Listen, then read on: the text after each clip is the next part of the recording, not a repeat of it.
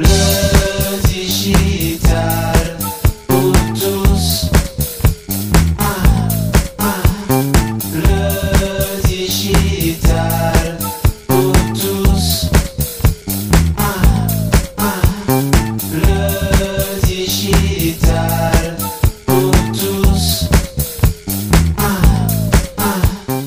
Wikipédia, le divertissement, c'est l'activité qui permet aux êtres humains d'occuper leur temps libre en s'amusant et ça leur permet aussi de se détourner ainsi de leurs préoccupations.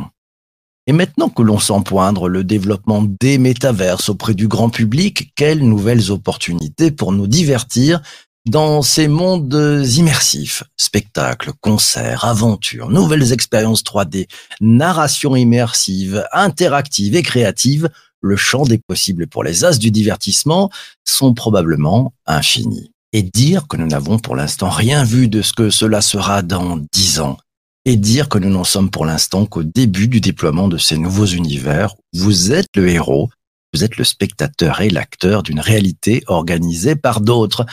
Mais papa, si, si on passe euh, notre temps dans les métaverses pour nous détourner de nos préoccupations, on va vouloir y passer notre vie? Non, l'avenir nous le dira, mon enfant. Mais en attendant, les marchands de rêves sont en train d'affûter leurs armes, leurs infrastructures, leurs contenus et se livrent déjà une guerre de terrain à coups de milliards. L'objectif? Préparer le plus vite possible le terrain le plus favorable pour recevoir de très importants bassins d'audience et remporter la mise. Les métaverses seront-ils le nouvel Eldorado des spécialistes du divertissement et feront-ils les beaux jours de tous ceux qui savent faire du business avec le temps de cerveau disponible? Saint Matrix, priez pour nous. Pour bien comprendre ce que le métaverse change en matière de divertissement, l'invité de cet épisode du podcast est Fabien Roch, décrypteur de tendance tech chez Anti-Brouillard. Bonjour Fabien. Salut PPC, merci beaucoup pour l'invitation. Ravi de t'accueillir ce matin et bienvenue dans cet épisode du podcast. Allez, première question, qu'est-ce que ça va changer le métaverse pour les spectateurs selon toi? Écoute, ça peut changer pas mal de choses. Alors bien sûr, il faut euh, sortir la, la boule de cristal parce qu'on est au tout début de ces changements-là euh, qu'on peut observer.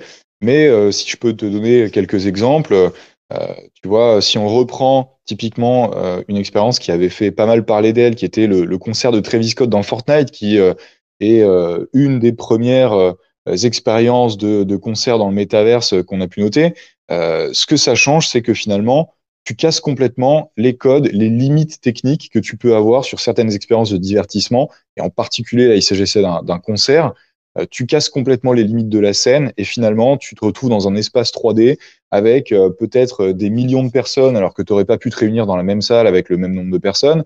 Et puis, euh, tu euh, finalement as un espace 3D qui devient l'espace d'expression de l'artiste euh, et qui explose complètement. Et tu deviens, comme tu disais très justement dans ton introduction, à la fois acteur, à la fois spectateur. Tu participes à une expérience musicale avec l'univers de l'artiste. Et donc, du coup, potentiellement, ça décuple énormément euh, la, euh, euh, le- le- la capacité d'expression de l'artiste, je dirais. Justement, moi je voudrais rebondir un petit peu sur ce sujet. Euh, on voit que ça, ça décuple, hein, tu nous dis sa capacité de, de créativité. Mais concrètement, on voit que l'entertainment, c'est peut-être l'une des industries qui est impactée le plus tôt par, par l'arrivée de ces métaverses. Pour les artistes, très concrètement, c'est quoi? C'est de nouvelles écritures? C'est Qu'est-ce que ça ouvre comme champ? Alors, c'est effectivement l'industrie qui est euh, impactée en, en premier lieu. Euh, déjà parce que c'est vrai que le, le métaverse, la première approche du métaverse euh, euh, qu'on a pu euh, entrevoir, c'était euh, c'était via le, le, le divertissement, hein, très clairement. Tu vois, il y a, y a deux industries qui ont été touchées au tout départ.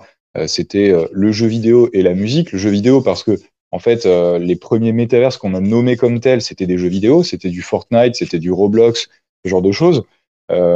Euh, Aujourd'hui, c'est des bases d'utilisateurs qui sont déjà très très installées. Tu vois, il y a, je voyais un chiffre passer récemment, tu as 10% des Américains euh, ados ou tu vois euh, pré-ados euh, qui passent au moins deux heures par jour sur Roblox. Donc c'est énormissime comme tendance.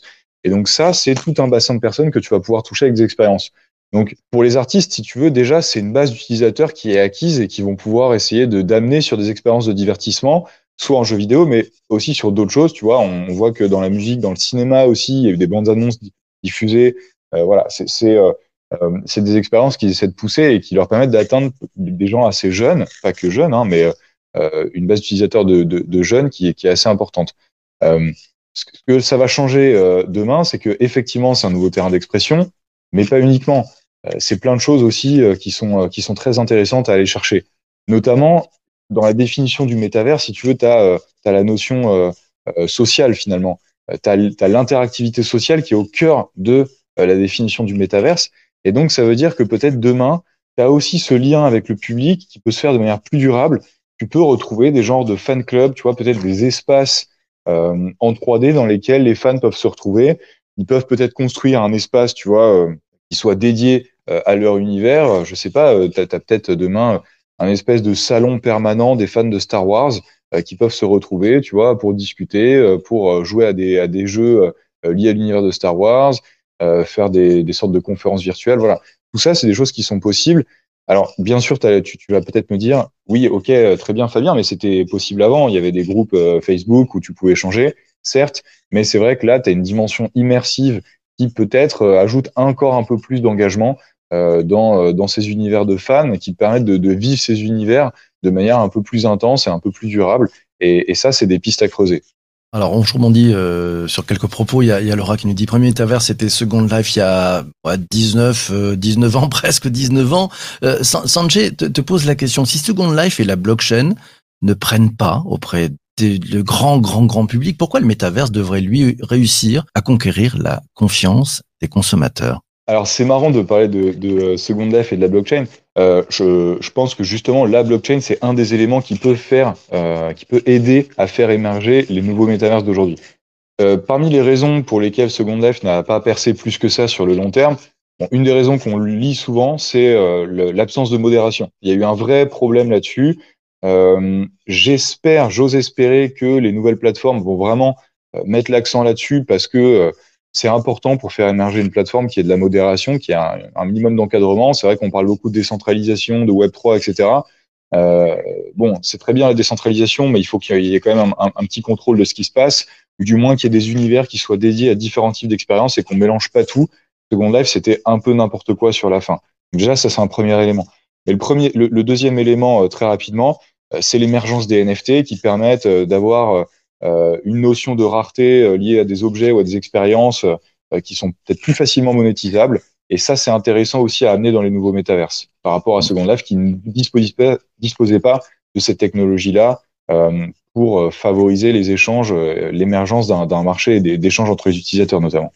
Et puis à l'époque, on était qu'au début du Web 2. Rappelons-nous, hein, les métaverses, c'est le Web 3.0 avec, tu le disais très bien, les, les NFT. Euh, justement, puisqu'on parle des NFT, on, on voit que c'est là où il y a, y a un peu d'argent qui circule. ça commence. Euh, Qu'est-ce que ça change finalement pour les les producteurs de, de, de divertissement, euh, ces métaverses, ces NFT C'est quoi l'intérêt d'un point de vue business? C'est massif moi, j'ai l'impression que ça a un vrai intérêt sur le plan business. Si tu veux, euh, pour moi, c'est un des vrais cas d'usage des NFT. Euh, c'est-à-dire que euh, l'idée, c'est que, comme je le disais, tu recrées la notion de rareté donc, et d'unicité, si tu veux, dans l'univers digital. Donc ça, c'est quelque chose qui est très nouveau et qui est, qui est vraiment permis par les technologies blockchain et notamment les NFT. et, et, et, ça te permet en plus, en parallèle, de créer une sorte de, de de liquidité, si tu veux, euh, de circulation de biens ou de services. Voilà, c'est-à-dire que sur le marché secondaire, après, tes utilisateurs, ils peuvent s'échanger, se vendre euh, ces biens ou ces tickets ou ces voilà, ces, ces, ces jetons. Euh, sur le plan business, ça veut dire plusieurs choses. Euh, ça veut dire que notamment, tu vas pouvoir aller sur de la diversification en, digital que tu n'avais peut-être pas avant. C'est-à-dire que typiquement, bien sûr, avant, tu pouvais vendre du des, des, objets de merchandising, si tu veux, euh, en ligne. Tu pouvais vendre des, des, des t-shirts physiques, etc., que les, que les gens pouvaient euh, te faire livrer. Là, tu vas pouvoir euh, vendre des, tu vois, des éléments d'avatar, hein, c'est-à-dire ce qu'on appelle les skins parfois dans les jeux vidéo. Donc, tu vas pouvoir vendre un t-shirt virtuel, par exemple, d'un artiste, mais aussi, bien sûr, pas mal d'autres choses. Typiquement, tu peux vendre un ticket de membre du fan club de je sais pas quoi, qui peut te donner accès à un espace de discussion spécifique, à des expériences spécifiques, peut-être à la VOD d'un film ou euh, à l'accès anticipé à un album parce que tu es membre du fan club. Ce ticket, peut-être que tu peux le vendre aussi à un autre membre parce que l'artiste va prendre de la valeur, euh, entre guillemets, sa carrière va grimper. Et donc peut-être que tu as d'autres fans qui vont vouloir t'acheter ce ticket de membre du fan club. Euh, voilà, il y a, y a, tout un tas de, d'expériences de, et d'objets virtuels que tu vas pouvoir commercialiser. Et donc ça, ça ouvre tout un champ en termes de, de complément de revenus pour les producteurs. Ça, c'est un des éléments. Et je parlais de la dimension sociale aussi. qui est un des éléments de valeur, euh, clairement, et que tu peux relier à cette notion de NFT. Il y a de plus en plus de producteurs de concerts, typiquement, qui commencent à vouloir vendre des tickets de concert en NFT pour vendre à la fois l'expérience en physique, ça c'est très intéressant de mélanger les deux, tu vends l'expérience en physique de concert, et en parallèle, tu vends l'accès à tout un tas d'expériences sur le métaverse demain euh, qui sont complémentaires à, ton expérience de fan. Ça veut dire que demain, on va, on va regarder la télé dans le méta de, de Mark Zuckerberg, c'est ça? C'est possible, c'est possible. Euh, c'est vrai qu'il y a quelques années, euh, on commençait, euh, si tu veux, à, à plutôt à plus trop y croire. On voyait la qualité des casques de VR notamment. On se disait ouais, un peu un peu bof. Euh, moi, pour la petite histoire, j'ai retesté récemment les expériences typiquement de Netflix et d'Amazon Prime Video en, en, en, réalité virtuelle sur l'Oculus Quest, honnêtement, tu commences à avoir un niveau de qualité qui est quand même pas trop mal. Et surtout, tu as cette dimension sociale qui, est intéressante. Euh, parfois, on dit, voilà, les casques, ça te coupe euh, du monde extérieur. Certes, mais c'est vrai que si finalement, tu as pas mal d'utilisateurs qui commencent à utiliser des casques, eh ben, tu vas pouvoir te retrouver à distance avec des amis peut-être à l'autre bout du monde et vivre des expériences en commun. Alors peut-être que tu regardes la télé, peut-être que tu regardes un concert, euh, peut-être que ça se passe pas du tout avec des casques de réalité virtuelle d'ailleurs, mais en tout cas, je trouve que cette dimension sociale, elle est intéressante. Euh, tu vois, un des, un des trucs que je trouve bien pour le coup dans l'expérience de Horizon euh, de Meta, c'est que tu te connectes et quand tu passes à côté de d'autres personnes qui vivent euh, l'expérience en même temps que toi, et eh ben directement, tu peux leur parler, tes, tes, micros sont activés, ils voient tes mouvements aussi en 3D avec ton avatar, et il y a tout de suite une connexion qui se crée. On, on, on est un, finalement, on est des êtres très sociaux, hein, les humains, donc on a ce réflexe tout de suite d'aller vers les personnes, d'aller échanger. Et je me dis, si demain, tu as ça euh, autour d'univers de, de, de, d'univers culturel, d'univers de fans, eh ben ça clique en fait. Il y a tout de suite un truc qui se passe. Regarde les commentaires de, de celles et ceux qui sont sur YouTube, LinkedIn et, et Twitter aussi. Euh, il y a quand même, quand même quelques réserves hein, sur le sujet. C'est, c'est, c'est Isabelle qui nous dit c'est une vie à côté de la vie. C'est réservé à ceux qui ont les moyens. C'est très gourmand en énergie. Elle a des réserves sur le, le métaverse. Hein. Euh, elle se pose quand même pas mal de, de questions. Sarah nous dit qu'elle a assisté à un concert de Jean-Michel Jarre dans le métaverse. Elle nous dit que c'était magnifique. Voilà, donc ouais, on voit bien que c'était un peu, il y a un peu de tout. On voit aussi qu'il y a eu des trucs pas terribles hein, qui se sont faits là-dedans. Vincent, tiens, je te fais rebondir sur le propos de Vincent qui nous dit j'ai le sentiment que les métaverses ne seront que des réseaux sociaux augmentés, euh, rendez-vous, plus de live et en multimédia et quelques vrais mondes virtuels pour des groupes réduits, mais pas forcément des vrais mondes immersifs dans lesquels tout le monde vivra. ton point de vue, ta, ta vision là-dessus, euh, Fabien? Effectivement, c'est pas forcément quand on dit vraiment d'immersif. Hein, encore une fois, euh, on, parle souvent, on parle très très souvent de réalité virtuelle hein, quand on parle de métaverse. On voit tout le monde avec des casques, etc., des casques qui coûtent 500 euh, euros, tu vois, et on se dit finalement ça sera réservé à une élite. Euh, finalement, c'est pas forcément ça hein, l'unique voie du métaverse. On n'est pas obligé de tous mettre des casques. Tu vois, certaines certains influenceurs dans la tech commencent à parler de Apple par exemple, qui pourrait être un des gros acteurs qui se positionne sur le métaverse. Et pour le coup, il pourrait se positionner sur ce thème-là simplement avec euh, les smartphones, donc les, iPhones en l'occurrence.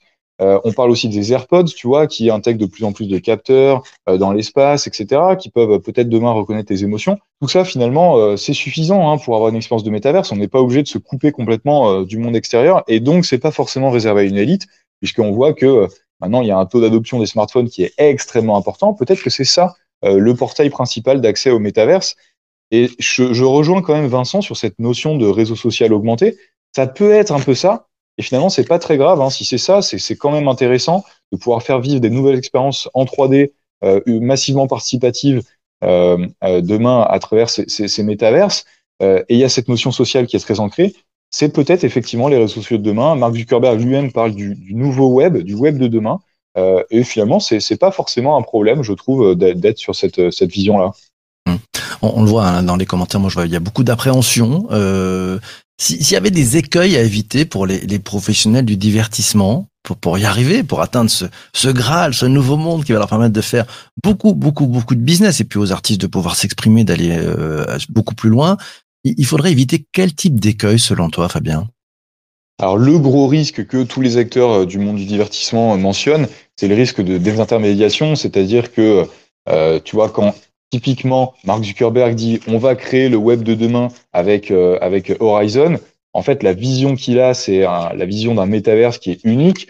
C'est un peu la vision de l'univers Oasis de, de, Ready Player One, hein, dont il s'est clairement inspiré et il s'en est pas caché. Mais là, du coup, le problème, c'est qu'on a un seul acteur qui maîtrise le web de demain, et c'est un vrai souci. ce, ce métaverse unique, finalement, il recrée en, en, en pire tous les problèmes que tu peux avoir aujourd'hui avec typiquement les stores d'applications.